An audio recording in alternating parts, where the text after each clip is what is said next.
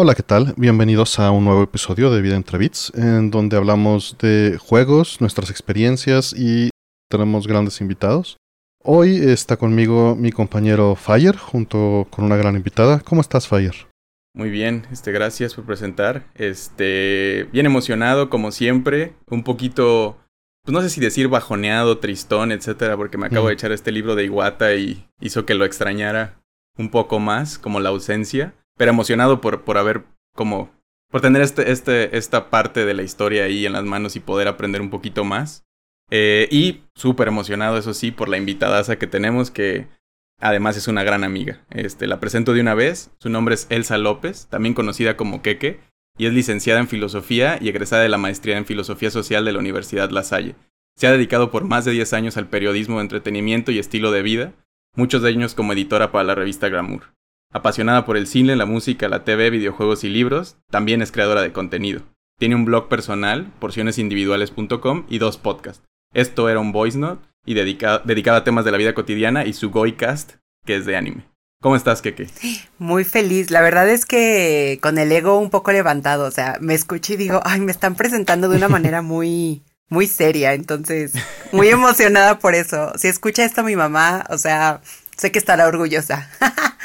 Hasta que lleguemos a hablar del tema y, diga, ah, para tanto, tanto estudio y todo para hablar de, videojuegos. Mm". Mira, para el tema que ella escucha hasta aquí, ya es como de ya.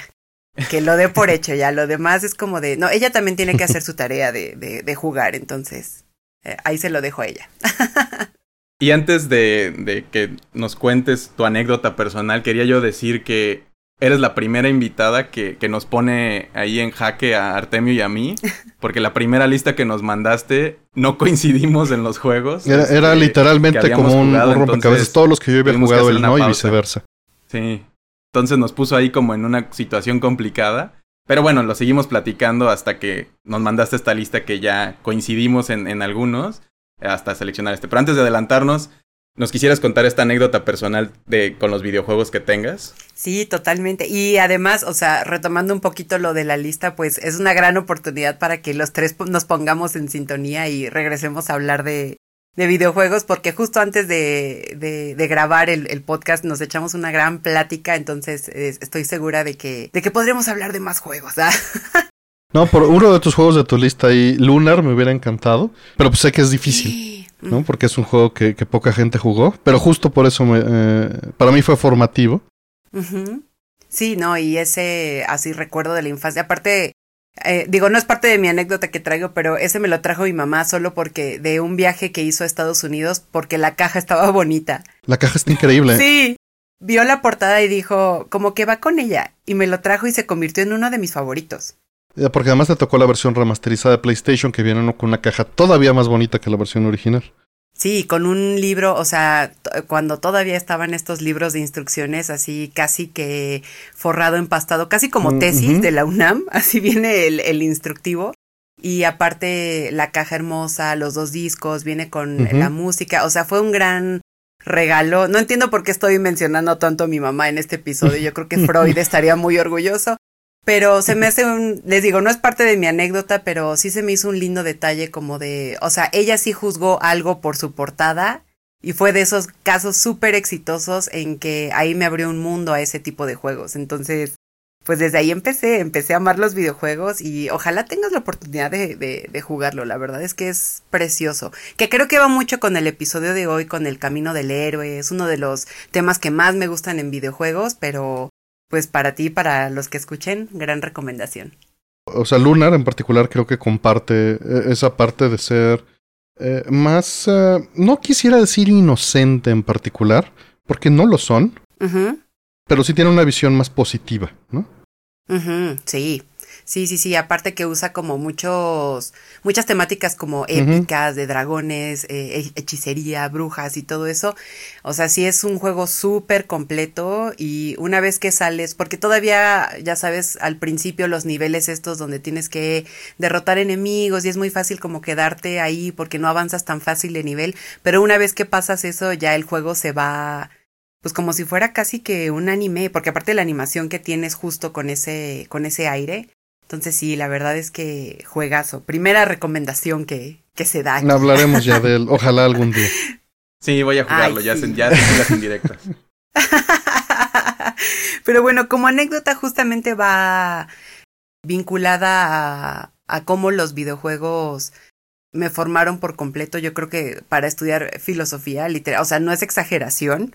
O sea, la verdad es que también mucha gente dice, no, es que Aristóteles me habló en sueños y dije, claro, voy a estudiar filosofía, pero yo creo que en mi caso fue mucho de los videojuegos porque en casa, eh, yo tengo un hermano, entonces él y yo estábamos totalmente dedicados a lo que era el Nintendo, Super Nintendo, eh, al PlayStation. Mi hermano en algún momento eh, tuvo un 64, o sea, específicamente para jugar Zelda y luego lo regresó. Creo que se lo prestaron o lo rentaron. No sé bien cómo estuvo esa dinámica. El punto es que el 64 estuvo un breve tiempo en la casa por eso. Pero lo que me acuerdo mucho de esa dinámica es que yo siempre era eh, la jugadora 2 y él el jugador 1.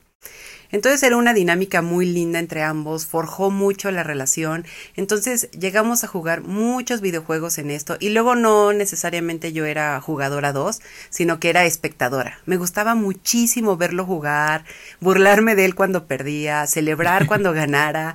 Entonces era algo como muy lindo. Sin embargo, a medida que pasó el tiempo, algo que me marcó mucho fue graduarme ya de, eh, de, de jugadora 2 a jugadora 1.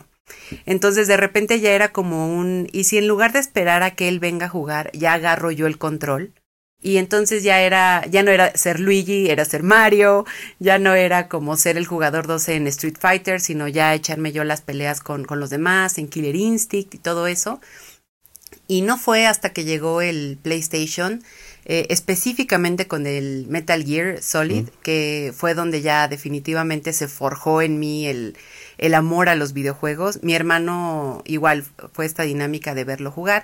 Agarro yo el control, yo ya soy Solid Snake y ahí fue donde dije, este es esto es lo mío, estos son los mundos que quiero descubrir, las narrativas que, que quiero vivir y entonces ya los dos como enajenados, había momentos en que nos poníamos retos de ver eh, quién lo acaba en el menor tiempo posible. O sea, Metal Gear Solid ya hubo un momento en donde nos llevaba de 8 a 6 horas terminarlo, pero era de una sentada, o sea, religiosamente, o sea, yo creo que jamás había hecho algo tan religioso en mi vida como sentarme a jugar Metal Gear Solid. Ya había un momento en donde lo jugaba casi que por inercia. Ya luego te daban de que la bandana, eh, la cosita esta para ser invisible. Entonces ya se reducía el tiempo. Pero ahí fue, creo yo, donde descubrí que los videojuegos también eran una expresión de arte. O sea, yo sé que suena un poco como de expresión de arte, güey. Pero la verdad es que al final del día, los videojuegos son una obra de arte en tanto que tú, yo quien sea, lo va a experimentar de una manera diferente siempre. Y vas a tomar lo que sea que impacte más en tu vida. Entonces, por ejemplo, en Metal Gear Solid todo esto de, del honor, de los hermanos, de saber ayudar, de los enemigos, de todo esto, eran temas que a mí me interesaban mucho. E independientemente de ser periodista y de filosofía, a mí me gusta mucho la literatura, me gusta mucho escribir y la verdad es que los videojuegos tienen una construcción de mundos que cualquiera, cualquier escritor, cualquier artista envidiaría si no está inmerso en ese mundo. Entonces, tú te metes a un Metal Gear Solid, te metes a un The Last of Us, incluso te metes a un Super Mario, a un Mega Man, y son mundos, o sea, dignos de ciencia ficción, dignos de drama, dignos de comedia, y eso a mí de verdad me forjó para estudiar lo que estudié, para hacer lo que hago y cómo me visualizo en el futuro. Yo creo que no hay nada más admirable que saber crear narraciones, crear mundos y meterte totalmente en ellos se me hace espectacular. Y luego me encanta el fenómeno de Clash of the Titans. O sea, ver a un Guillermo del Toro hablar de Silent Hill, o sea, es para mí o sea, luces láser, eh, fuegos artificiales, me digo, es que, y aparte que luego él tiene como proyectos para trabajar con, con desarrolladores, con creadores de videojuegos y eso me vuela la mente. Entonces, para mí mi anécdota personal queda en que los videojuegos de verdad creo que fueron una de las bases fundamentales para ser la mujer que soy hoy en tanto una mujer que ama las buenas historias, las buenas narrativas, que estudió filosofía y que de verdad son una manera en que podemos conocer el mundo a través de lo que otras personas quieren mostrarnos. ¡Ay!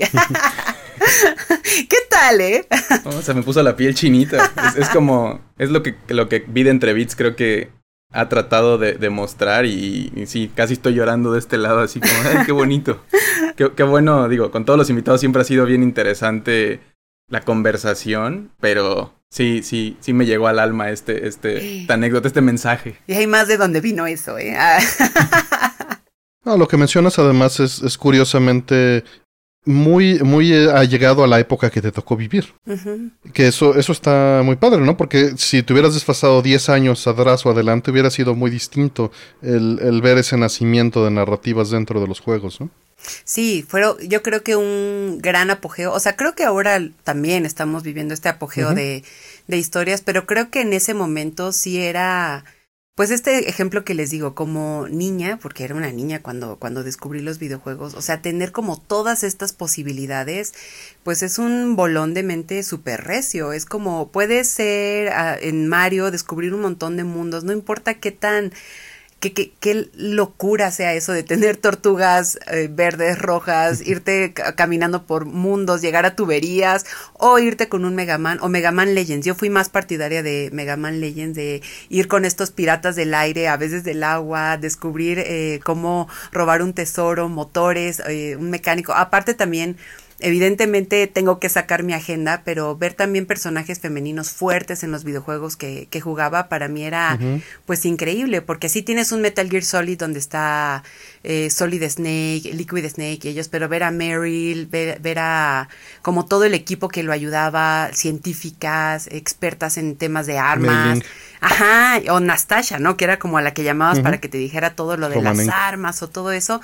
O sea, para mí era como un, esto es simplemente espectacular y forjan, o sea, yo siempre tengo algo con estos comentarios de, pues un videojuego es un videojuego y ya, ¿no? Y ahí es donde ya saco yo el machete, porque soy de Iztapalapa, entonces es como, siempre tengo un machete en mi bolsa y es como de un, a ver, repítelo. O sea, ahora que te escuché, repítelo yo con un machete en mano, porque y no. Con la tesis de maestría de filosofía en la otra. Ajá, totalmente, como de, a ver, repítemelo en mi cara. Pero justamente yo pongo a los videojuegos al mismo nivel que las series, películas, libros que me formaron. Es decir, cualquiera que venga y diga un juego es un juego, a ver, es como ese meme de, a ver, hazte un Silent Hill, a ver, a ver, o sea, estoy esperando, pero es, o sea, me acuerdo tanto también cuando jugué por primera vez Silent Hill, es como de, por supuesto, hay una dimensión donde todo está, de ver, es una locura absoluta, tienes un Pyramid Head, es decir, ¿en qué momento alguien puede llegar a eso? Y resulta inspirador, ¿no? Porque yo, a mí que me gusta escribir, o sea, a mí me gustaría entre mis sueños frustrados, que son bastantes, es ser ilustradora, me gustaría crear ese tipo de historias. Yo escribo, eh, me da mucho miedo luego hacer ficción, pero veo esas historias y esos son mis goals, de que digo, si yo algún día puedo escribir un cuento, déjate un libro, un mini cuento, que sea del mismo calibre narrativo que un Silent Hill, que un The Last of Us, o sea, yo creo que ya, ya me puedo jubilar. O sea, ya le digo al mundo, ¿saben qué? Yo, o sea, yo ya me jubilo, que les vaya bien, lo logré. Pero eso, ¿no? Que te inspiren a ese nivel, puta, se me hace algo increíble. Y tienen la peculiaridad un poquito de que no solo es, pues está la historia ahí, la consumes de una manera, sino que tienes que meterte, ¿no? Como el, videojuego sí te pone en los zapatos del, del personaje y del, del, mundo. Y digo, no que otras no se pueda hacer ese trabajo también, pero se siente más control, ¿no? Por la interacción, que justo es lo que los hace diferentes a otros medios. Es que los videojuegos es vivirlo. Creo que eso es lo que lo hace más interesante. O sea, el libro, la serie, la película ya están ahí. Ya están en el mundo listos para que tú los consumas. Y videojuegos, no sé, se me ocurre, les digo, como Silent Hill, como The Last of Us, o incluso ahorita como un, no sé, Breath of the Wild, que es como de un, este mundo es libre, recórrelo como quieras. O sea, infinidad de posibilidades. Sí está la línea, pues, o sea, sí está la, la historia ahí, pero al final es como de un, haz lo que quieras, este mundo es tuyo. Y eso se me hace un ir un poco más allá de lo que te ofrecen otras disciplinas artísticas. O sea, Fallout, literal, una semana de mi vida, o sea, no sé, multipliquen 24 por 7 y ese es el número de horas que dediqué a, a Fallout. pero no me arrepiento porque es un mundo que conocí que también me inspiró y es como de un ¿qué otra cosa logra eso? O sea, me atrevería a decir que casi casi nada. Es un tipo de inmersión muy particular. Le, juega como una navaja de doble filo a los videojuegos, ¿no? Porque evidentemente un juego es tan juego como te permita interactuar. Pero existen los géneros de novela visual, ¿no? Que, que literalmente es nada más, entre comillas, nada más, narrar mientras tú presionas un botón y tener apoyo audiovisual. Y, y, funcionan muy bien, ¿no? Eh, y a lo que me refiero que es una navaja de doble filo es que puedes decir que un buen juego puede ser buen juego con una historia sencilla, siempre y cuando te involucre, pero hacer eso es súper difícil. Entonces por eso, por eso es, es de doble filo, porque eh, lograr esa, eh, esa dualidad creo que lleva a un nivel eh, de complejidad todavía más allá. De, está lo técnico, está la experiencia en diseño y encima está la experiencia narrativa. Y bueno, por eso hoy en día tenemos equipos tan grandes desarrollando este tipo de cosas. Y creo que también se presta un poco para todas estas discusiones que a veces pasan, ¿no? De un juego necesita historia o no, la historia le ayuda o le quita, se tendría que ser más interactivo, etcétera. Que lo hace bien interesante, ¿no? Porque justo ya los videojuegos están en tantos diferentes niveles y es plataformas y maneras de, involucrarse y cada uno tiene sus fortalezas y debilidades, este, dependiendo del género, del tipo de la plataforma, de la manera en la que interactúas. Y sí, es, un universo muy, muy curioso, pero antes de que sigamos perdiéndonos en, en esto, eh, me gustaría presentar el juego que, que escogiste, Keke, y, y de ahí nos platicarás por qué fue. El juego fue Zelda, The Legend of Zelda, A Link Between Worlds desarrollado por Nintendo este, y publicado también por Nintendo. Directores y creadores se pone como directora Hiromasa Shikata y como productora Eiji Aonuma. El género es de acción-aventura, como otros Zeldas. Se lanzó en 2013, en noviembre, en Estados Unidos, Norteamérica, este, y en Japón hasta diciembre de ese mismo año. Toma como 16 horas para, para vencerlo, la historia principal como 20 si quieres como todo esto, entre 20 y 25 para hacer todo lo demás, ¿no? No es un juego tan extenso porque justo es de una plataforma este, móvil, fue lanzado en el 3DS. Pues sí, cuéntanos, ¿por qué escoger este juego? Este, ¿Cuál fue, cómo, cómo lo encontraste? Pues como les mencionaba hace un ratito, a mí me gusta mucho el tema del héroe, lo épico en los videojuegos. O sea, sí me gusta de que guerra, eh, lo medieval y todo eso, pero en general el tema del héroe que, que se va forjando es algo que a mí me gusta muchísimo, muchísimo.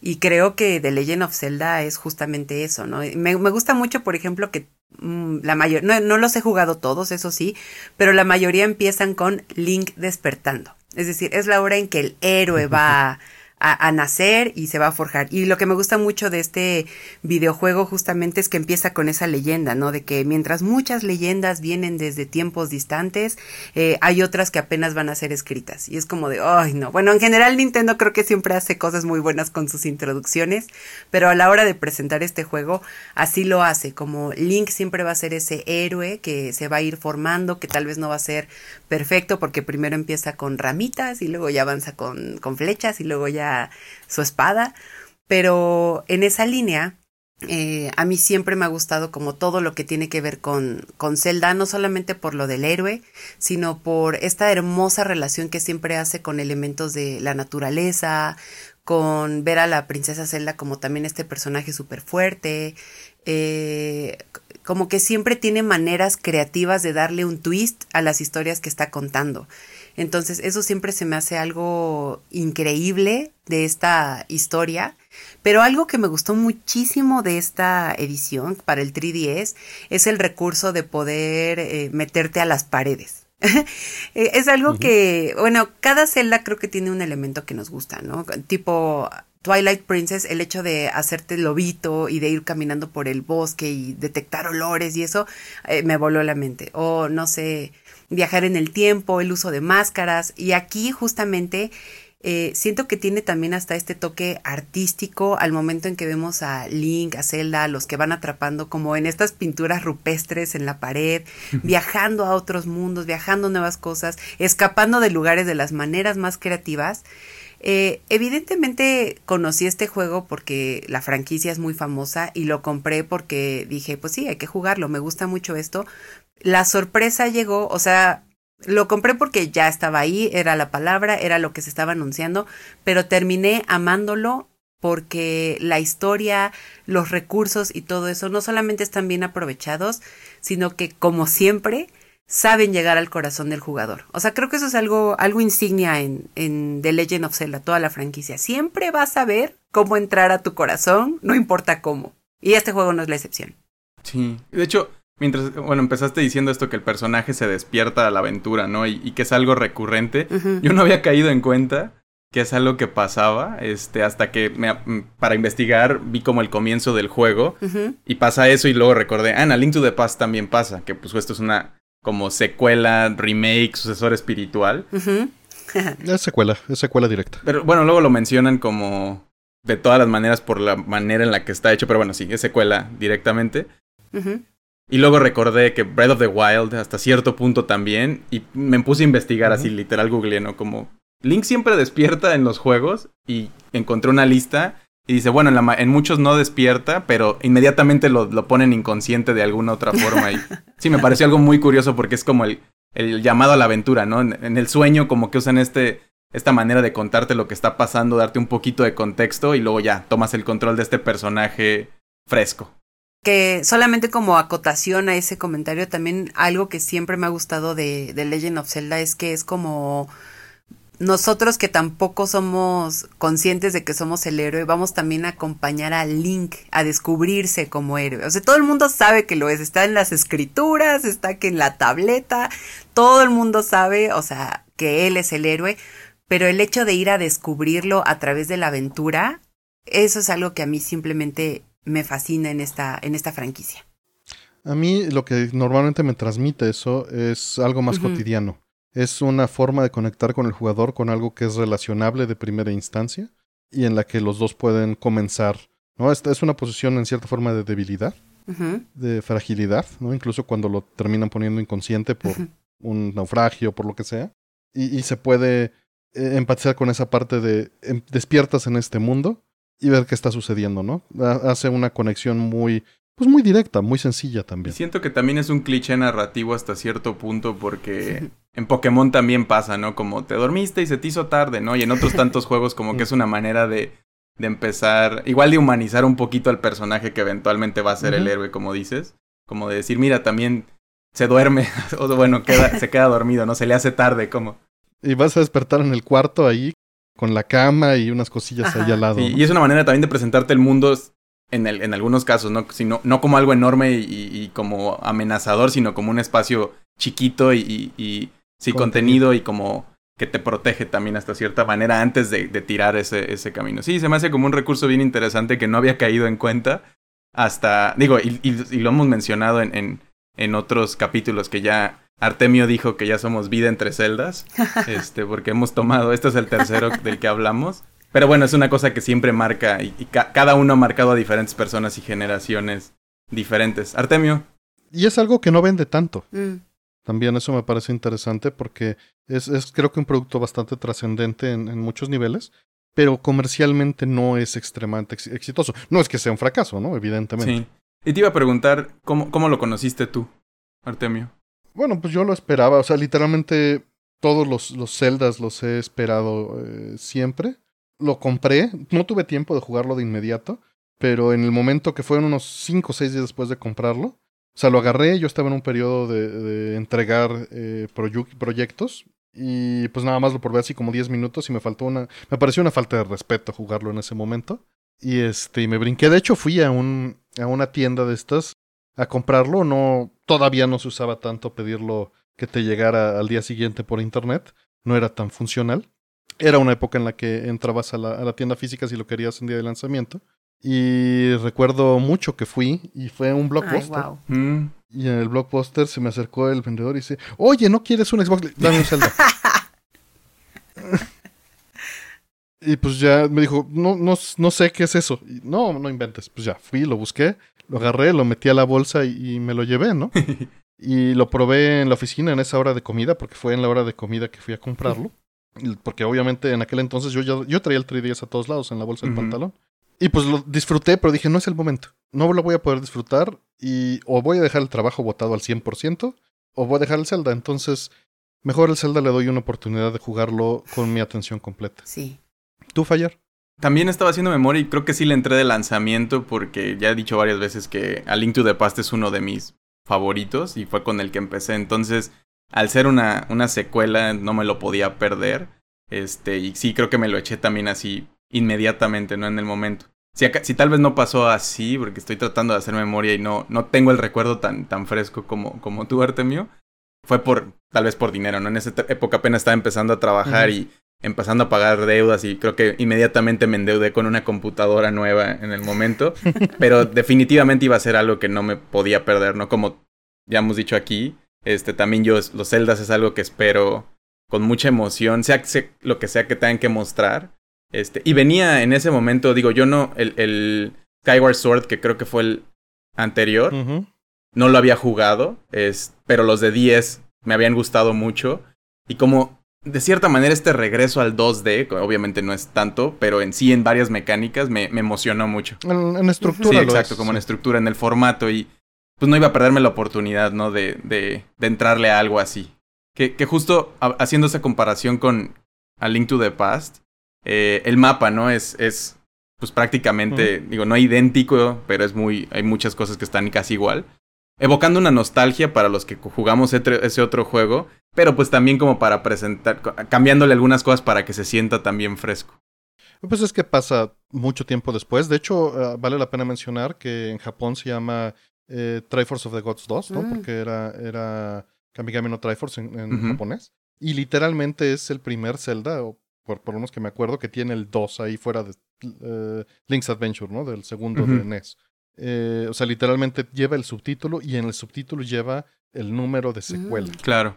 No sé si tú lo habías escuchado que, que este nombre, pero también haciendo la investigación me lo encontré y no me gustó, lo siento muy genérico, como que no dice nada. Soy mucho más fan de A Link to the Past en el original y A Link Between Worlds como nombre espiritual de la secuela me gusta mucho personalmente. Sí, está no. Bonito. Está bonito, pero también es porque no tienes el contexto cultural. Si hubieras vivido en Japón, te diría mucho. Mm. Mm. Sí, totalmente, como que esa... Porque hubieras nacido, hubieras crecido con, con Triforce of the Gods como el título. Que suena como película de acción, siento un poquito, como, como si fuera algo más cinematic suena. Y siento que a, Link to the Past o a Link Between Worlds como que suena ya como perteneciente a la franquicia, pero supongo que eso ya de funcionar más como a nivel merca, no lo sé. Sí, sí, definitivamente. Y no, y creo que pues de nuevo no le podían poner ese título porque no le pusieron el anterior en, este lado del mundo. Y justo eh, iba a ser lo que dijo Artemio, ¿no? Donde es como de, como que Triforce of the Gods 2, donde está el 1, ¿no? y, digo que, que, es una conversación que siempre se tiene a nivel videojuegos, ¿no? ya jugaste el Final Fantasy y tal, que de este lado se llamó así, o este juego que acá fue esto otra cosa y etcétera. Estaba pensando que tal vez sea menos ahora, pero... Se resolvió bien. Se resolvió bien poniendo el Link Between Worlds porque te evoca el, título original y, no es algo que se haga en la franquicia, ¿no? Sí. Y pues tienen esta casa de traducción, Nintendo al menos en eso, donde sí se mantiene consistente y congruente con las cosas que, que ha construido en el pasado, ¿no? Sí, funciona a muchísimos niveles y eso también te demuestra el cariño con el que justamente Nintendo también trata sus historias. O sea, lo escuchas y después de jugarlo tiene todo el sentido y está el juego de palabras, lo de Link y todo eso es, ay no, besito de chef, o sea, sí se lo merece, siento. Sí, y como dices, esta mecánica de pegarse a las paredes, ¿no? Y de, de como e, es el gimmick, digamos, del juego, es lo que te presenta como algo nuevo. Y a mí me gustó mucho también, y obvio es un punto muy fuerte de atracción del juego. Y, me llamó la atención que luego veríamos algo muy parecido en Mario Odyssey con, con estas secciones retro de, en 2D. que, que, que, si bien en algún momento leí que también estaban tratando de hacer eso, ¿no? De que tuvieras más verticalidad y movimiento, al final decidieron mejor irse por solamente como movimiento horizontal. Este, y más, más como una cosa de, de cambiar de espacio, menos de vas a jugar mucho ahí, ¿no? Que, en el de Mario sí lo hacen, ¿no? Es como vamos a poner tu nivel 2D en este mundo 3D y lo interpretan de esa manera. Que también estaba pensando un poco el formato nuevo de este juego para diferenciarle un poquito y siento yo como una manera de empujarlo hacia el futuro o regresarlo a los orígenes de la franquicia, de esta idea del mundo abierto, ¿no? De un poquito darte esa decisión. ¿Cómo lo sentiste tú que, que eso? Como la manera en la que presenta los dungeons, este, las armas principales. Justamente se me, eh, lo que decía de que se me hace un recurso muy bien aprovechado, porque luego siento que hay eh, algunos elementos en algunos juegos que no lo aprovechan tanto o lo que sea. O sea, no sé, no, no, sé por qué no lo estoy vinculando tanto a videojuegos, pero se me viene a la mente, no sé si porque lo dijimos off en, antes de grabar este episodio, pero tipo en Game of Thrones, el recurso de Arya Stark de que va a entrenar y todo lo que entrenó nunca lo usó. Ese es un recurso cero aprovechado, un recurso hermoso y perfecto y muy emocionante que al final nunca se utilizó. Es como de esta niña puede cambiar rostros, pero no lo hace y que les vaya bien. Es como de AUK, que te vaya perfecto. Aquí no. Siento que aquí esto, el recurso de meterse a las paredes y todo eso hace que puedas escapar de algunos dungeons de manera muy creativa. Como de que, oh, estoy acorralado. Ah, no hay problema. Me meto a la pared y me voy por el otro lado. Y es como, Qué manera tan hermosa, porque incluso cuando estás jugando esos niveles, eh, te ponen como unos barandales donde, ah, si pensabas que podías escapar por este lado de la pared, estás muy equivocado, entonces tenías que meterte a otro lado, o incluso cuando te acorralaba un enemigo, es como de, ¿Por dónde tengo que pegarle? Ah, no, pues tienes que eh, pegarte a su escudo, meterte en él, esperar a que dé la vuelta y escapar del escudo. Es como, qué manera tan creativa. Aparte, no sé si a ustedes les pasaba, a mí todo el tiempo, pero en general de Legend of Zelda y en este juego, siempre me siento muy inteligente cuando los juego. O sea, cuando descifro algo, cuando no sé, resuelvo algún misterio o alguna incógnita o lo que sea, cuando lo hago es como de un, wow, qué inteligente soy, yo también soy una heroína. O sea, no sé si ya más bien son mis ganas de, de que siempre estén validando mi inteligencia. hay, muchas cosas que son muy interesantes con esto que dices. La primera es que, eh, bueno, la mecánica nació a posteriori porque normalmente se trata de integrar algo, ¿no? Pero Nintendo tiene esta característica, como decía Fire, de reutilizar, ¿no? Decir, si ya sirve para una cosa, que sirva para más. Que sirva para escapar, que sirva. O sea, se le da se le da multidimensionalidad, ¿no? Y con esto de la inteligencia es, es interesante porque a final de cuentas es una comunicación.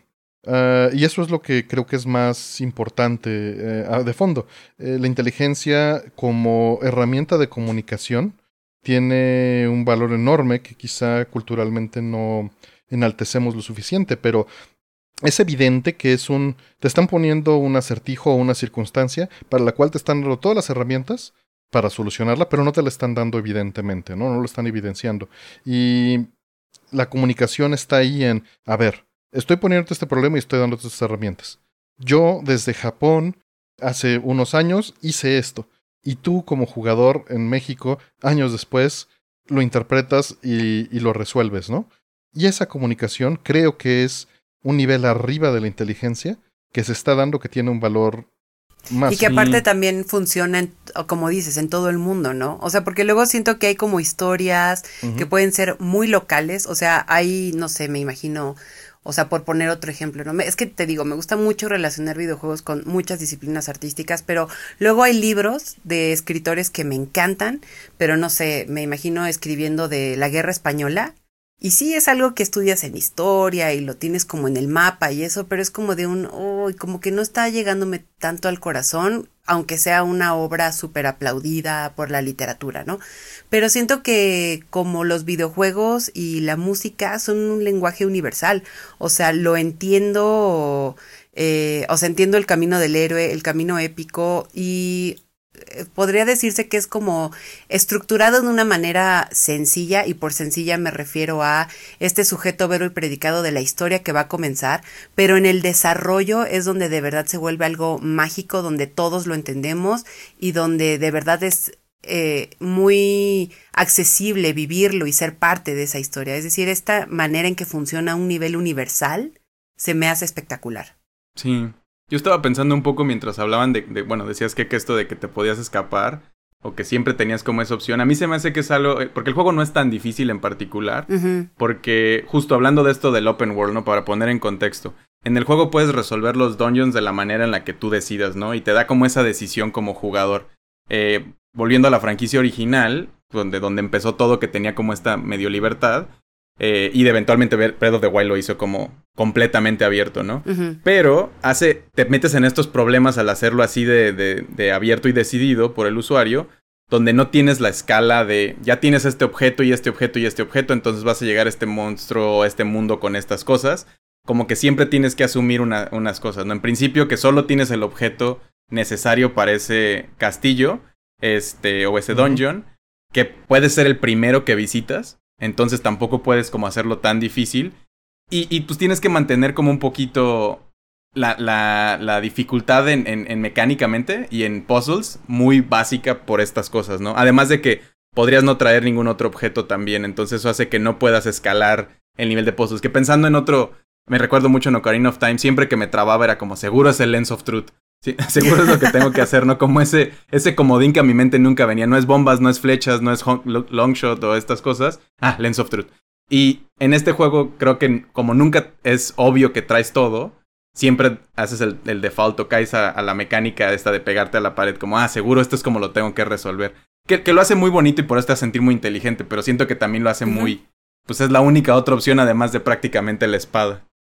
Sí, que a diferencia de otros juegos que incluso se caracterizan por ser imposibles, o sea, como esta amabilidad que hay en The Legend of Zelda lo hacen como algo muy... Por eso les digo que es muy fácil guardarlo en tu corazón, porque es como... es una experiencia amable, con una grandiosa historia y que al final sí te deja algo, o sea, sí te lo guardas, porque creo que todos siempre tenemos como de leyenda, bueno, la mayoría pues tampoco voy a generalizar, pero yo creo que sí, eh, muchos, muchos, muchos tenemos siempre esta, algo de esta franquicia en el corazón. O sea, como que sí es súper fácil que te llegue a, a lo emocional gracias a estos elementos. Creo que es una gran, gran receta para un gran videojuego.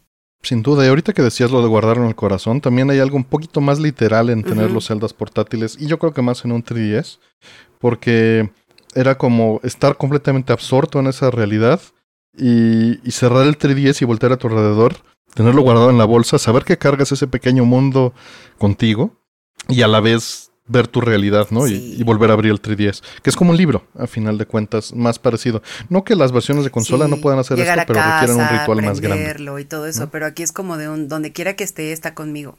Sí, y estaba pensando ahorita que dijiste eso también, que pues sí fue un paso ambicioso hasta cierto punto el de este juego, ¿no? Porque antes, o sea, había hecho el remake de Ocarina of Time, pero pues era algo que ya habíamos visto para la consola, ¿no? Y veníamos de, de Phantom Hourglass y esto en, en móviles que, que no son o sea, son un poquito diferentes, ¿no? Tienen una tendencia un poco diferente de los juegos. Y este se siente clásico, pero a la vez moderno de alguna manera, como, como que es un, de nuevo un recuerdo estos uh -huh. de 2D, pero con una aspiración más grande que siento que lo vivimos después con Link's Awakening, este remake, que de nuevo nos volvieron a poner la misma historia, pero lo presentaron de una manera diferente. Este, y a mí, y a mí me gustó mucho en el momento eso, ¿no? Como tener personalmente estos recuerdos muy fuertes de A Link to the Past de la música, ¿no? Del mm, mapa, de los mm. personajes y, etc y todo eso. Y verlos recontextualizados de alguna forma, evolucionados, con este nuevo formato que lo hace sentir de nuevo un poquito fresco y diferente. Y además el detalle, ¿no? De, de musicalmente muchas cosas eran, pues como... Sí. Sí, y, y eran elevaciones del anterior, o, o, pero hasta el punto donde este, tienen uh -huh. dos mundos, ¿no? Tiene Low Rule y High Rule. Y en este, la, la canción del castillo de este otro mundo es como un el, el reversa de, de, la de Hyrule y eso se me hacía como bien, bien interesante también. Que no sé luego cómo cacha la gente esas cosas, pero... Mm. Uh -huh. Pues hay, hay mucho que, que, tocar ahí. La música, en particular, el soundtrack me costó mucho trabajo conseguirlo en su momento y, y fui muy feliz de poder hacerlo. Porque vienen dos discos, un disco es verde y el otro es este rosa oscuro, ¿no? Que obviamente es un disco de Hyrule y otro de Lowrul. Y también el booklet viene muy bonito porque se abre en dos y queda desplegado de tal manera que el tracklist del, de la versión de Hyrule está arriba y queda en, en los mm. tonos normales y, y, queda de cabeza el soundtrack de, Ay, no, del disco 2 cuando abres el booklet. Sí, y la música del juego también tiene la particularidad de que iba a ser orquestada. Y les, la grabaron orquestada, pero a final de cuentas se decidió hacerla con sintetizador por las bocinas del 3DS Ay, para no, que se es escuchara que es mejor. Todos esos detalles que, que piensan son tan bien pensados. Por eso les digo, como que tratan artesanamente a sus videojuegos, que es algo muy lindo, como de casi hecho a mano y pensando en esos detalles, porque eh, justamente eh, con este videojuego, incluso hasta los dibujos en las paredes, que son como esta combinación arte corrupestre, súper lindo. O sea, como que todo está súper bien pensado. Los detalles, ¿no? Que está Mayoras más que en la pared, hay cuadros de pollitos para que te pongas atrás y parece que, tengas, que tienes cabeza de pollo. O sea, son cosas que se piensan con mucho cariño y se nota. O sea, se nota eh, la manera en que alguien que está contando esta historia que esté bien hecha y que sea súper disfrutable para el que la está viviendo. Sí, así como entradísimo. Estaban jugando mientras lo hacían, ¿no? Sí, y que es algo muy Nintendo, ¿no? Bueno, de la idea que tenemos de Nintendo y cómo lo han transmitido hacia nosotros. Estaba justo como metiéndome a la, a la historia de la producción. Decían que, que, la primera vez que se les ocurrió esta idea o que lo trataron de presentar. No, de hecho, originalmente cuando estaban haciendo este juego, los developers que se soltaron eran tres y estaban haciendo como algo para 3DS, ¿no? Y, o, ni siquiera, un, un, Zelda ahí, vamos a ver, y se trataba más sobre comunicación, decían que era como el tema central, que siento yo que es muy como Four Swords, ese, como vamos a comunicar ideas y a tratarlas de llevar entre varios, y Miyamoto rechazó la idea la primera, así como, no, esto no, se siente ya muy viejo. Y luego fue como, sale la idea esta de la pintura, y Miyamoto dice, ok, por ahí uh -huh. sí va, va bien. Y entonces lo trabajan más y le presentan como dungeons inspirados en esta mecánica y dicen, y vamos a hacer 50 más y no sé qué, como, como volumen. Y dijo, no, eso tampoco, no va por ahí. Y, y, luego les dijo, como que ya había insistido varias veces en que hicieran un remake de A Link to the Past. Y parecía, porque este equipo estuvo trabajando, luego se fueron a otra cosa, regresan, o bueno, ni regresan, creo que lo toman, toman la idea sin, sin el equipo porque ya estaban haciendo otro proyecto. Y, y, y tom deciden tomar esta idea de A Link to the Past que ya Miyamoto lo estaba pues no sugiriendo, sino ya insistiendo, ¿no? Como úsenlo, necesita, este mundo está ahí. Y pues empieza a cuajar como este nuevo juego y de allí lo empiezan a desarrollar, ¿no? Y varias veces he escuchado esto de Miyamoto, ¿no? Que le que lo tienen ahí, lo siento yo muy como un rey sentado en un trono donde le dicen, "Señor, esta es la idea." Y es como te hace y digo, tenemos esta imagen y este gif de Miyamoto haciendo thumbs up o thumbs down. Este y así, ¿no? Como, "No, oh no, y se los llevan otra vez a la cueva del desarrollo. este, o esto sí, sí, emocionados todos, como vamos a darle, Miyamoto ya dijo que sí, pero no sé, el poder que tiene como la persona y el, la leyenda, ¿no? Detrás de estas cosas, porque obviamente lo respetas mucho, además de históricamente, pues es tu jefe y sabe mucho, y pues debe estar muy conectado con cómo se hacen las cosas, como que sí tiene un, un ojo, un tercer ojo ahí raro, interesante. Es también curioso que menciones esa uh -huh. parte porque este juego tiene el código interno de ser Jack. Wind Waker HD era King. Ahorita Ajá. que mencionaste Rey me recordaste eso. Eran, son los códigos internos, ¿no? Y Mayoras Mask era Joker. Eran los juegos que estaban desarrollando al mismo tiempo. Y Triforce este, Heroes era Alice.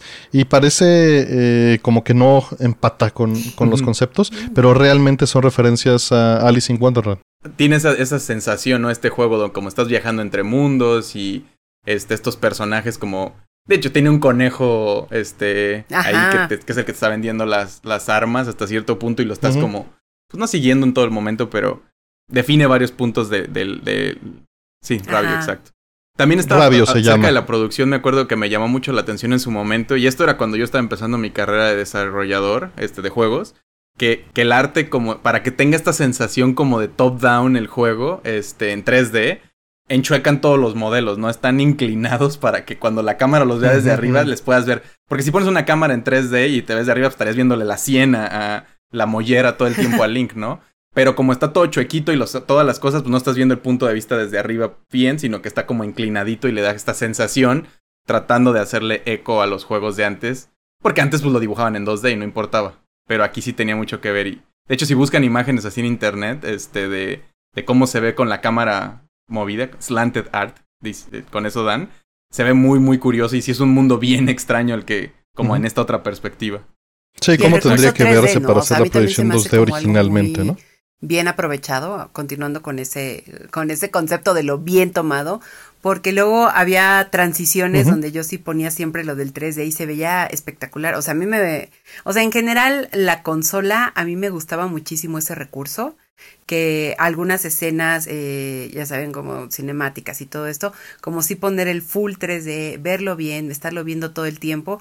Y siento que aquí el cambio de mundos, estar en lo de la pared, uh -huh. hacer como algunos dungeons así, eh, era muy... Eh, como pues novedoso, o sea, obviamente ya hoy tenemos como, no sé, en la tele ya puedes verle los poros a los personajes en algunos videojuegos, pero el hecho de poder cambiar 2D, 3D y ver algunas escenas y todo esto en este juego, siento que fue muy muy bien utilizado y aprovechado para marcar los cambios de mundo, para ver, aparte esto, ¿no? Como meterte a una pared donde eres 2D en un juego con posibilidad 3D, se me hace algo súper on point también.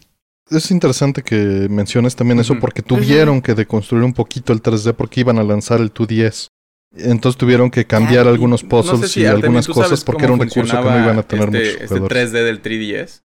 Eh, bueno, digo, de manera muy elemental, nada más.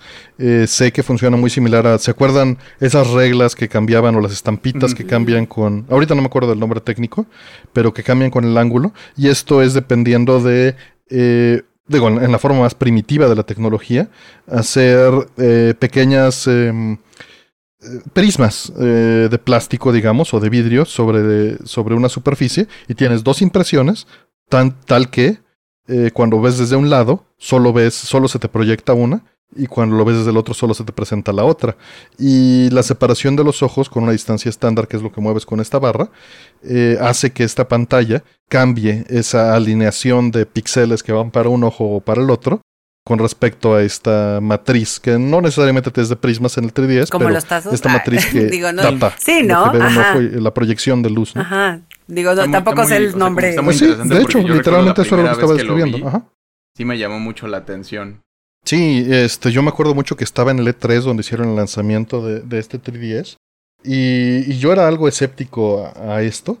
Y llegaban estas chicas con cuatro 3DS en sus este en su cintura que eran como demos móviles que se movían por el por el D3 y te lo prestaban. Y pues no, sí fue impresionante la primera vez que tuvo uno en mi mano. El ver, lo primero que vi fue a Samus, ¿no? Eh, este modelo que, te presentaban, que te desbloqueaban con los puzzles. Y, y, abre a la conversación ahorita a la parte del Street Pass. Yo viví muy intensamente el Street Pass en el 3DS. ¿Qué opinan de, de, del Street Pass en general y el Street Pass en este juego? Yo la verdad, tengo que serles muy honesta, no viví tan intensamente el Street Pass, pero no sé si es porque, o sea, yo la verdad casi no salía con el 3DS ni y era de las pocas que tenía la consola, entonces en ese aspecto no, no lo aproveché tanto. ¿Tú, Fire? Yo estoy tratando de hacer memoria, por eso te aventé la pregunta para ver qué pasaba. Pero no, o sea, es lo de los dungeons, no, ese es otro, ¿verdad? ¿O cómo? No, eh, literalmente en este juego, lo que sucede cuando haces Street Pass con alguien, bueno, para quien no esté familiarizado con estos conceptos de, de hace apenas 10 años, pero que en videojuegos son como las cavernas, cuando tú llevabas tu 3DS estaba emitiendo paquetes, ¿no? Aleatoriamente. Básicamente, si te encontrabas a alguien más con un 3DS en un cierto radio, intercambiaba datos el, aparato con esa persona y te dejaba un, una, una, bitácora de que alguien más había estado allí, ¿no? Y muchos juegos también usaban esto. Y como sucedía en, en, el firmware del 3DS, es que podías usar sus MIS que tenían definidos en la consola para avanzar los minijuegos que venían o para coleccionar eh, rompecabezas. Eh, dentro del juego, mm, claro. lo que pasaba es que te aparecía su Shadow Link. Era una, una, versión con sus stats, con sus armas, con todo como él estaba. Y te aparecía aleatoriamente en el, en el mapa. Y le ponían una recompensa de rupees. Ya, sí, cierto, Y pues ibas sí. y peleabas Sí, con él. no. Y a ver si lo derrotabas y a ver si te Sí, ganabas no, el yo dinero. no. Estoy pensando si me tocó. O sea, recuerdo el, el haberlo hecho un par de veces, tal vez, pero no. Sí, no mucho igual y tampoco no era de pasear tanto el 3DS. O dejarlo conectado. Creo que lo, también se lo dejaba eso mucho apagado. Porque no. Sí, no sé, no sé, era una cosa que no me, no me llamaba tanto en el momento. Fue muy interesante, por lo menos para mí, Mm. porque tuve también tal vez muchas oportunidades. Sí me llegó a pasar de hacer street pass con gente en el cine, ¿no? O- porque siempre he sido el, que, el niño que cargaba la calculadora en la bolsa, entonces cargar un 3DS no me era, no me era problemático, ¿no? O sea, e- era como eh, parte del día a día. Y justamente para el Street Pass, pero me pasó también mucho que en el E3, o en Mm. los E3 a los que fui Sí. después, y en Japón, en Japón, una locura, o en los conciertos de Zelda. Era maravilloso eh, ir con el 3DS, cambiar las piezas, conocer un montón de gente, mandar mensajes, este, eh, estar juntando todas las piezas del mapa en Japón y, y ver todos los itemcitos, ¿no? Todas las cositas que cada uno de los juegos que tenías podía tener o no prendido el Street Pass. Era, era una época muy bonita, porque de repente es de, pues, pues nada más fui a trabajar aquí y me metí, subí al Metrobús y de repente hice Street Pass con tres personas y te abría el escenario de, hay tres personas más que estuvieron en el Metrobús ese día conmigo, que no los conocemos, que, que estaban jugando Zelda o que, o que tienen un 3DS, ¿no?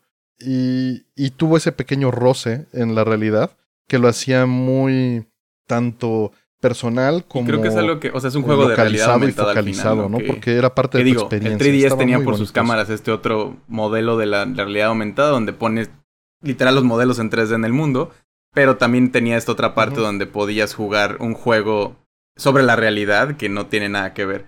Y sí está curioso eso, yo no, no lo había interpretado de esa manera. Creo que también pasaba a veces que hacías Street Pass con un amigo y fue como, ah, mira, estuvimos juntos y ni nos dimos cuenta. O pasamos por el mismo lugar o algo así. claro, como, una suerte de un Pokémon Go, ¿no? Ajá. Pues, Paso diario por tu casa y después lo heredó. ¿no? Sí. Ajá. Y que al final de cuentas hoy en recuerdo como en, otros juegos o particularmente en, los minijuegos que tenía el Street Pass como haber interactuado de esa manera, ¿no? Porque además se presentaban creo los personajes, tú podías te decían de dónde venían y te daban este cierta información del juego que estaban jugando, al que le han dedicado más horas, cosas así, ¿no? Y aparte hubo un momento en que en donde sí lo quitaron, ¿no? Definitivamente. Yo me acuerdo que con el 3DS me mandaba dibujitos con amigos y ya hubo un momento en donde me apareció un anuncio de Nintendo de, ah, lo sentimos, pero este servicio ya no va a estar mm, disponible.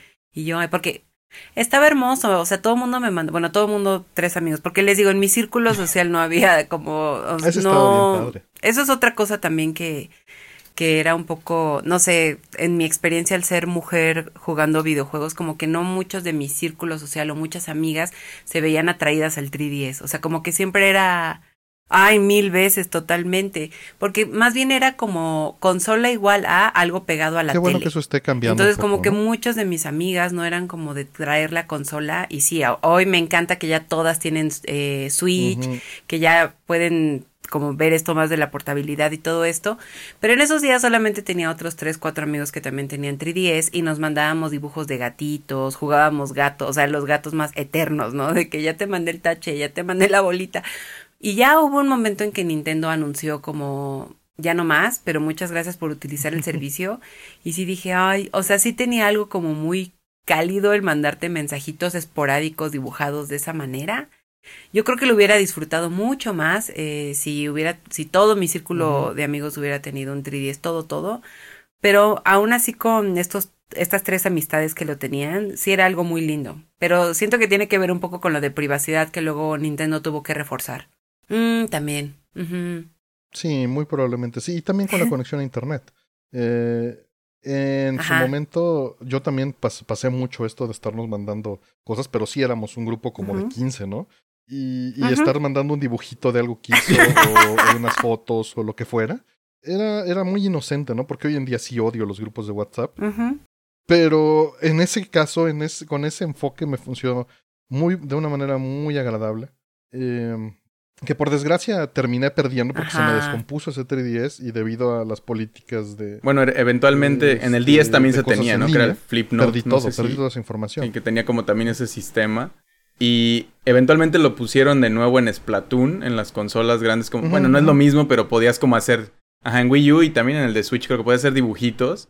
Este, y tenerlos ahí como, como un mensaje activo mm, que, que se ve en la plaza cuando estás como con otras personas, ¿no? Entonces, como que sí, el, feature hasta cierto punto evolucionó y trascendió esa consola y a otros lados, pero sí cada vez lo vemos menos y sí tienen que moderar mucho por el tipo de dibujos que puede hacer la gente, porque con tiempo le estás dando la oportunidad de hacer algo en una, en una plataforma pública, ¿no? Y hay gente que nomás, hay mucho así como mis papás están jugando, están, salieron y me dejaron solo y nomás tengo Splatoon o cosas así como muy tiernas, pero también hay gente que pone otro tipo de cosas. Sí, desafortunadamente. Sí. Está viva en WhatsApp. No, digo, fue una época. Fue una época y desgraciadamente ya pasó y dudo que pueda volver a existir. Y, se siente. Oigan, y no sé si, eh, al menos en lo que yo quería mencionar del juego, excepto de la historia que no le hemos tocado por los spoilers que lo vamos a dejar al final. No sé si quieren comentar algo y si no, podemos cerrar esta parte y luego hacer la parte de spoilers pasado esto. Creo que solamente hablando un poco como de lo gráfico y todo eso que ya hemos mencionado un poco, eh, de verdad creo que este juego me enseñó mucho que lo gráfico 3D, 2D y lo que está hecho como con una sola línea no debe estar peleado. O sea, porque justo lo que mencioné de qué cool el, el, el recurso de hacerlo 3D en algunas escenas, en eh, que vaya, que lo estás jugando y es una experiencia, pero el momento en que se ponen en la pared, ver a este Link, les digo, como con alguna influencia rupestre, art deco y todo eso, es como un, ningún arte o estilo está peleado. Y yo creo que lo hacen perfectamente bien. Es como, no necesariamente tienes que copiar al Link 100% como siempre lo conoces, sino que puedes darle el giro y ponerlo unicolor, con líneas muy, como muy estrictas, saliéndose del perímetro que por lo común lo vemos. O sea, siento que eso también eleva mucho el juego, como que le da este toque artsy que también me gusta mucho, como... Lo, lo, sí, exacto. Sí, está estilizado, que es una conversación que mantenemos mucho aquí, que lo estilizado es mejor que lo realista por, por realista nada más. Y de hecho este link es el link de A Link to the Past, ¿no? Como que tiene esa silueta, parece como, bueno, todos son como duendes, no tiene orejas así, pero tiene un perfil medio raro, está en narizón y sí, está mucho, es muy diferente al de Ocarina of Time, por ejemplo. Totalmente. Sí, sí, mucho que tiene que ver con la visibilidad y también con la resolución original de Super Nintendo, técnicamente hablando. Eh, hay otros datos, tal vez. Eh, en este juego rentas las armas. Este, que eso cambia un poco a esto relativo que decían del sistema semi-open world, ¿no? Porque te permite como que enfocarte, ¿no? No las traes todas al mismo tiempo, sino rentas algo y te enfocas en, un, en una zona del mapa, ¿no? En donde crees que te ah, va a servir. Y también les vas haciendo power up, ¿no? Tienes que conseguir, o puedes conseguir estos eh, animalitos que se llaman Maya Mais, ¿no? y algo que me gustó mucho de... Normalmente estos colectatons pues es algo de amor-odio, ¿no? Porque no es algo que pueda dejar pasar en un juego como Zelda. En otros sí. Pero cuando me están dando algo práctico como hacerle level up a mis armas, sí, es, sí es algo que estoy constantemente buscando. Pero lo que me gustó mucho de cómo se manejó en este juego es que en el mapa te dejan poner pines. Sí, te quita el toque. No, en un juego portátil. No, y además es algo que creo que este, otro Zelda, el de los de 10, no Phantom Hourglass, recuerdo, como que este, puede hacer marcas en el mapa. Este, de alguna manera, y eso lo hace o sea, muy didáctico además, ¿no? Como, como que se siente más tuyo y no algo que está ahí, sino que tú le puedes ir haciendo anotaciones. Y sí, como aquí hay algo, creo, al rato regreso a ver qué es. Sí. Sí, tal vez no sea ahorita, pero ahí dejo para explorar al rato. Y, y pues este regreso a las, a las raíces con tanto musical como estética y, y funcionalmente me pareció muy nostálgico. Siento que el juego no tuvo la atención que debió tener. Eh, además me coincidió eh, yo cuando lo jugué, como les dije, no lo pude jugar en su momento, pero tenía unas vacaciones planeadas. y, y, me fui a Cozumel. Y en lugar de estar en la playa, estuve jugando Link Between Worlds. Ajá. E, e, es, es, precioso. No. Y, y, tanto estuve tratando de vivir las dos cosas que hice algo que no se debe de hacer. Pensé que ibas a, Terminé con un a meterle en una Ziploc para jugarlo en el No sé por qué, no, no sé por qué también pensé de me metí al mar a jugar con él. Porque además las pantallas con, con el sol de las playas, pues no se ve nada. Nada. Sí. No, no, no era tan drástico, no fue tan drástico. No, no, es injugable, no. No, lo jugaba, literalmente estaba todo el día en, en, disfrutando el espacio. Y en la noche esta, después de que ya cenaste y, y pues ya no hay nada que hacer, pero todo el mundo se tiene que levantar, ya sabes, a las seis de la mañana para salir a disfrutar de nuevo. Sí, sí hay mucho que hacer, pero dice este, mucho de pues, ti que creas que no hay nada que hacer después de las nueve de la noche pero, pues, en el Caribe. pero yo soy así también. O sea, mi, mis idas al mar cuando estaba, cuando iba con mi familia era, me encerraba en las, en el calor más insoportable a jugar la consola portátil que trajera o a leer, y luego ya alberca y playa y todo incluido esas cosas, ¿no? Como que también soy de ese equipo de mis vacaciones es hacer lo que quiera con mi tiempo y eso significa jugar videojuegos sin que me moleste. Ay, mil, en donde sea. Ajá. qué cool. Sí, no, ya, qué hermoso. Y además era un hotel de esos, ¿no? De todo incluido. Entonces, toda la sensación que le tengo alrededor del juego es extremadamente grata por lo mismo. Sí, sí, sí. Y, y, eso de revisitar, además, yo acababa de jugar Is 4, que es un juego que hace lo mismo. Revisita el juego del Is 1. Y, y ves lo que pasó en ese mundo mil años, bueno, no mil años después, pero años después. Y eso, eso también es, es muy bonito porque se relaciona con esa volver a ir a un lugar que ya conoces, un hotel que ya conoces y volver a saber lo que esperas y que sea algo que sabes. Estaba pensando, para darles el contexto completo, eh, de lo de las armas que las rentas era lo que decía, ¿no? De, entonces no te las dan en el este, castillo, que eso hace que el castillo ya tengas la llave del, del, del dungeon, digamos, desde antes y entonces todo, a todo, si traes el martillo a todo le ves cara de clavo, ¿no? En el, en el dungeon.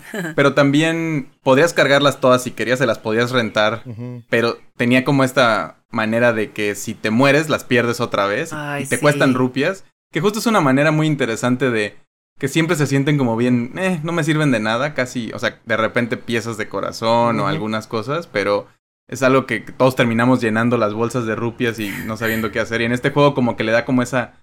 Las vuelve un poquito más útiles que en otros, ¿no? Porque sí, sí puedes perder, aunque el juego es bastante... No es tan difícil, entonces que no te mueres tantísimo, pero aún así como que tiene esta dinámica de estarlo pensando. Y... Sí, claro. Y tienes esta dinámica de que en lugar de estar agarrando, porque no tienes los objetos, en vez de estar agarrando que flechas y otras cosas, es con una barra, un medidor de tipo los de magia, ¿no? Con eso como que están dándote que se va rellenando con el tiempo. Entonces, está interesante, está como muy, este sistema está pensado para limitar obviamente la capacidad de, de, de la libertad que te da el poderlo tener todo con un precio. Este, que no siento que es, o sea, funciona bien, no siento que es lo mejor. Obviamente Breath of the Wild después nos dice nos pone un, ejemplo de cómo puede funcionar, pero para el tiempo en el que se hizo, creo que sí, sí heredó mucho de, de lo que analizaron y vieron en este juego para poder lograr un Breath of the Wild con, con, esa, con esa fortaleza, ¿no? Sí. Sí, exacto. Sí, ser pragmático con, con, como, con todas esas herramientas. Que también creo que es algo que, un recurso que me gusta mucho en sí, fue un paso importante. O sea, pienso, por diseño fue un paso muy importante. En, no sé, Fallout, que ya lo había mencionado, pero igual si cargas muchas armas no puedes caminar. Eso siempre me daba mucha risa porque es como, por supuesto que quiero salir con un tanque y una pistola y cosas así. Y llega un momento que dice el juego, o sea, puedes, pero de que vas a caminar no sabemos. Entonces, como que este tipo de dinámicas con las armas que vayas a escoger te vuelve pragmático, pero también creo que te activa un poco la mente en, pues sí, no es como que deba de tener todo, debo, debo tener lo necesario. O sea, como que al final el héroe es lo que hace creativamente con lo que tiene y no, tal vez no siempre vas a tener como disponible pues absolutamente todo. No sé si me estoy clavando ya mucho en la textura como de el héroe y sus armas, pero sí me gusta mucho pensar como de cómo vas a resolver esto con X o Y. Y ahí te ingenias. Y luego ya si no te da mucho coraje que no llevaste algo. Fue medio alejarse de la fórmula sin alejarse tanto de la fórmula. Entonces se sigue sintiendo Zelda con un par de innovaciones interesantes. Pues no sé si tienen algo más antes de, hacer el cierre y brincar a los spoilers. Yo ya. Entonces, pues, ¿qué, ¿qué nos quieres decir tus redes sociales y en qué andas? Mis redes sociales. En Instagram estoy como arroba elsamlp. En Twitter estoy como arroba queque. Siempre digo como panqueque, pero sin el pan. No sé por qué siempre me preguntan cómo se escribe queque, pero ahí está la respuesta. Como queque de fruta. Exactamente. Y pues como Fire lo mencionó, eh, tengo dos proyectos muy interesantes que son mis bebés y que quiero empujar, que son mis podcasts. Eh, uno se llama Esto era un voice note, donde hablo de pues muchas cosas de la vida cotidiana y muchas veces me gusta vincularlo a filosofía porque me, me interesa mucho la divulgación de filosofía, pero no con un libro en la mano, sino que está en todos lados, en, o sea, nos rodea siempre y todos estamos eh, bienvenidos a ella. Y el otro es su Goicast, porque pues producto de la pandemia regresé con todo el mundo del anime y del manga, entonces con mi amiga Abigail hablamos de muchos anime, eh, a veces de manga, como que eso, no son temas tan distantes, pero manga es un poquito más puntual. Y también tengo un blog personal que se llama porcionesindividuales.com, donde escribo de todo y de nada, como la filosofía también. Pero esas son mis, mis, mis eh, redes y donde pueden seguirme. Perfecto. Y pues para todos los que nos escucharon, este, no se les olvide dejar sus, sus comentarios. Nos, entretiene y nos divierte mucho ver lo que opinan, qué, cómo vivieron estos juegos, sus anécdotas personales y siempre son muy apreciadas. Todas las leemos, este, algunas las contestamos también. Eh, pero estamos muy al pendiente de lo que nos digan, ya sea en Twitter directamente en nuestros usuarios o, o en el canal de YouTube este, de Vida Entre Bits. Y pues también si pueden dejar likes, recomendarlo, etcétera, es muy apreciado, ¿no? Y pues no sé, Artemio, ¿tus redes sociales? Este, claro, me encuentran eh, como Twitter Diagonal Artemio o en jonkerachico.net encuentran algunas de las cosas en las que ando trabajando. Pues bueno. Y pues muchas gracias y nos vamos a seguir. ¿Le quieres dar tú? ¿Qué, qué primero? tu opinión de la historia, este cómo la sentiste y ahora sí con spoilers. Sí, no. Eh, la verdad es que sí fui de las que se sorprende. O sea, hay veces en que en los videojuegos o en las historias como que vas ahí medio intuyendo qué va a ser un personaje o cuál es el twist, que luego pasa, ¿no? Que es como de, ah, sí, esta película estuvo muy interesante, pero cuando pasó X es cuando dices, ah, oh, por Dios, qué ingenioso, ¿no? Pero aquí sí tuve, o sea, genuinamente esa reacción, o sea, cuando vemos que de repente hay como una especie de mundo bizarro de Irul, eh, como esta princesa Hilda, ¿no? Se llamaba aparte, o sea, fueron detalles que de verdad me parecieron muy adorables. Sí me sorprendieron en su momento. Obviamente cuando Rabio también se quita la máscara de, conejo y dices, ¡Ah! oh por Dios, es como el link del mundo bizarro. Me pareció también una genialidad, especialmente por nuevamente el recurso de meterte a los muros, pasar por esta ranura, descubrir ese mundo. Pues sí, como se mencionó en algún momento de la primera parte del episodio, como esta onda como de Alicia, a través del espejo, pasas a otro mundo, como que se me hizo algo increíble. Y sí, sí me sorprendí. Genuinamente sí hubo en mí una gran sorpresa cuando, cuando descubrí como ese mundo bizarro. sí. A mí, a mí lo que me. Creo que en el momento me llamó mucho la atención es el cómo la personalidad de este Link alterno, ¿no? Porque. Ah, sí. Pues es. Además de que sea cobarde, sí, exacto, pero tiene una personalidad muy eh, fuerte, ¿no? Como, como muy. Sí, mm. y estás acostumbrado a que es el héroe y el estoico y, a lo mucho como que hace estos ruidos nada más, ¿no? Porque lo estás guiando, pero luego ves esa contraparte de si yo no lo estuviera controlando y, si el mundo fuera lo que fue allá, ¿cómo se desarrollaría ese personaje? Y es, es bastante interesante como darle una ojeada, porque Zelda siempre la conocemos, ¿no? Como todo, el tiempo vemos cómo es. Y también entiendo mucho el personaje de Hilda.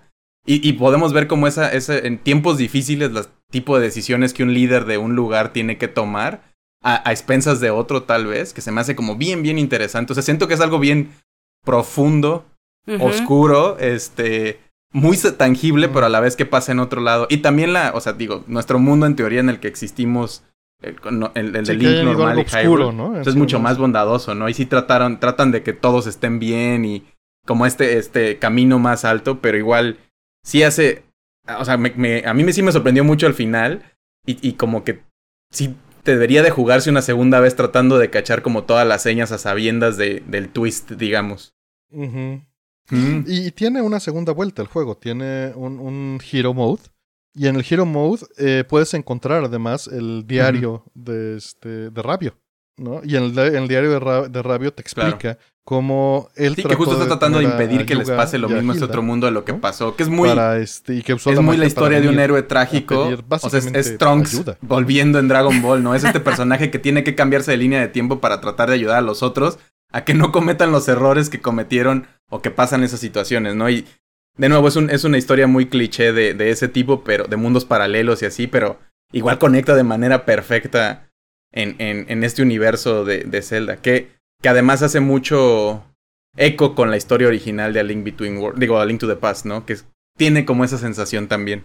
Sí, totalmente. Aparte, algo que justamente mencionaba Artemio es que me gusta mucho esta onda de que aunque sea un mundo bizarro y donde parecería que eh, podríamos caer en el lugar común del maniqueísmo de bien contra el mal y Hilda es mala y no sé qué, o sea, al final eh, en este mundo, digamos, contrario, no es necesariamente que Hilda sea mala, solamente no es tan, no, no toma la decisión correcta como lo hubiera hecho Zelda, por ejemplo. Entonces no es algo como de villanos contra malos o algo así, sino es como de un, como lo que mencionaste, Fire. Ella tiene esta desesperación de ayudar a su reino, entonces accede a robar. Es algo que Zelda no hubiera hecho. O sea, Zelda hubiera como buscado otra cosa, ¿no? Sí. Ajá. Y yo siento que es eso, nos presenta a Zelda como un personaje más gris porque, mm, porque lo pensamos siempre como estos héroes limpios, ¿no? Pulcros que van a siempre a tomar las mejores decisiones y sabes que al final es un líder de un pueblo, de una, de un, de una región. Y pues tiene que responderle a su gente sobre la otra gente y por eso toman este tipo de decisiones. Y eso es lo que se me hace como bien interesante, porque es presentarnos ese otro panorama. Y no es algo nuevo en Nintendo, ni en Zelda, ¿no? Como Wind Waker toma un poquito también de, de te explica los personajes a un nivel más allá que solo es la reencarnación de la maldad o de la bondad y, todo, ¿no? Como te los presenta en otros escenarios. A mí, yo soy muy fan de que las cosas no son buenas o malas porque así tienen que ser, sino hay matices y lo contextualizan y, y me parece muy interesante. Hasta cierto punto como te sientes medio mal de, mm. de querer no hacer, bueno, de tener que respetar también o proteger tu mundo sobre el de los otros. Sí. Y, ahí dice más de nosotros, ¿no? Esto que comentabas no es de que estés mal tú y bien nosotros, o al revés. Simplemente son interpretaciones porque sí, yo quiero mantener a Zelda en ese punto de pulcritud, ¿no?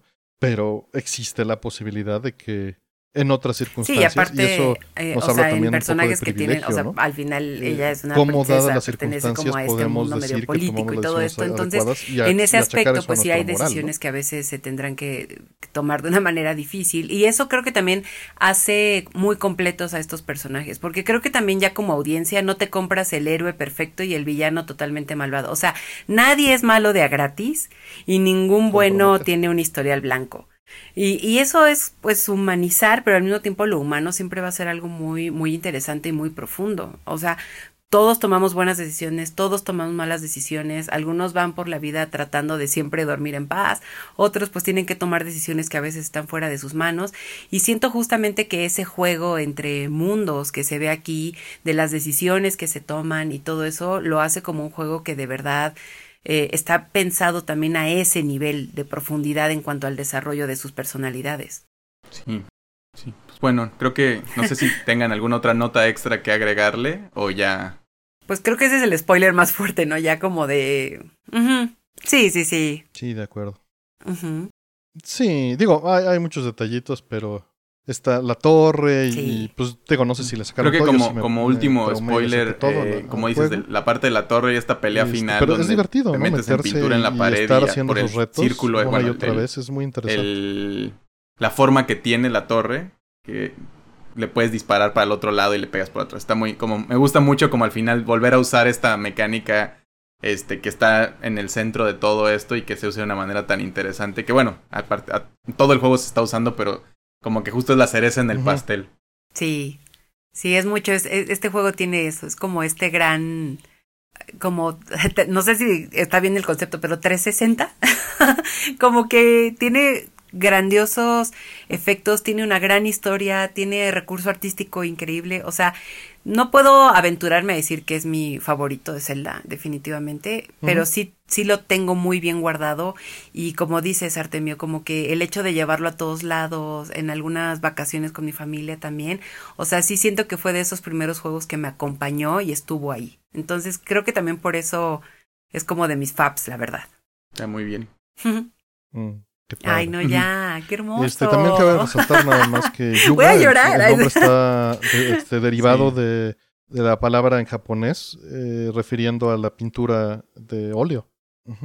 Ay, Sí. qué hermoso esto también.